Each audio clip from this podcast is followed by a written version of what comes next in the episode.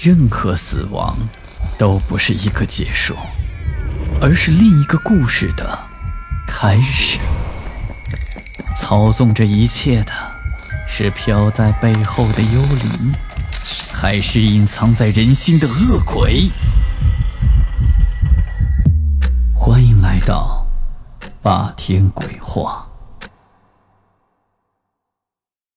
晚上好，我是霸天，今天给大家讲个仙人显灵救人的传奇故事。这个故事老辈人都知道，先介绍一下故事的主角武秀才。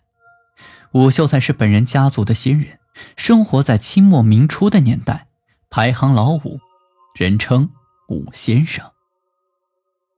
武先生文武双全。双手能同时写梅花篆字，交友广泛，行侠仗义，爱恤族人，在族人中威望甚高，是族长一类的人物。若是哪家两口子在吵架，被武先生路过碰到，只要站在院外咳嗽一声，那两口子随即就会噤声，不敢再吵架。可见族人对他的敬畏。武先生是清末武科秀才。现在其后人的家中仍然保存有他练功用的石头、石锁等物件，光是那石头就有两百多斤。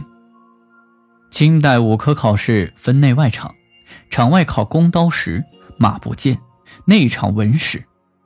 武先生武功高强，剑法高超，曾经匹马单弓，发连珠箭就解决掉了距离村外三里地持枪盒子的土匪，成功的阻止土匪的掠夺。当然，这是另外的故事了。吴先生觉得功名来的容易，就用秀才的功名换了十三吊钱，卖给邻村的地主，准备下科再考。不想这科举考试制度却终结了。言归正传，这武先生死后葬于村西三里外，村西外是条旧河床，干涸已久，仅余几处水坑，人称老沟。方圆村庄的祖坟多在此处，亦有不少无主的野坟。早些年，老沟密密麻麻的坟头看起来很是壮观，本地人对老沟很是忌讳，说老沟很紧。这南阳的土话就是邪得很，因为这里是灵异事件的高发区，平常没事不会有人会愿意到老沟去的。而故事就发生在老沟。那是解放不久，东村的张某。到西村去走亲戚，回家时走到老沟，天色已经黑了。因为不是本地人，也不知道这老沟地邪，也不怎么害怕。当张某走过一个池塘的时候，不知从哪儿冒出来一群嘻嘻哈哈、光屁股的小孩，就架着他往池塘里拽。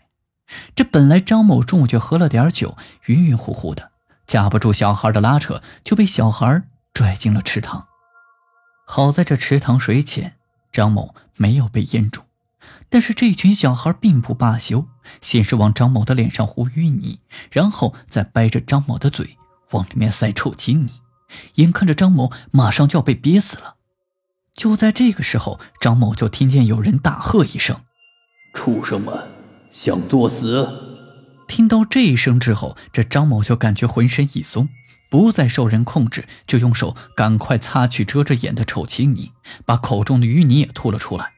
这个时候，他却发现小孩们已经不见踪影。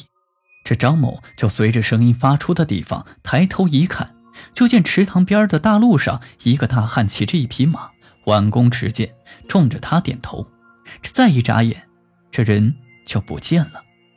经过这一招之后，这张某酒也醒了，就连滚带爬的。跑回了家，回到家后，这张某连着几天都不敢出门。后来就跟人说起此事这一聊天才知道，是老沟地邪，人不敢靠近。后来又打听到，在老沟的方圆村，能够骑马持剑的只有武先生。于是呢，又跑到我们村找到了武先生的后人。一问武先生的相貌个头，正是那晚所见之人。知道了是武秀才显灵救了他一命，这张某感恩戴德，随即就买了香标纸，跑到武先生的坟前拜祭。自那以后，张某每逢清明必去武先生坟前扫墓。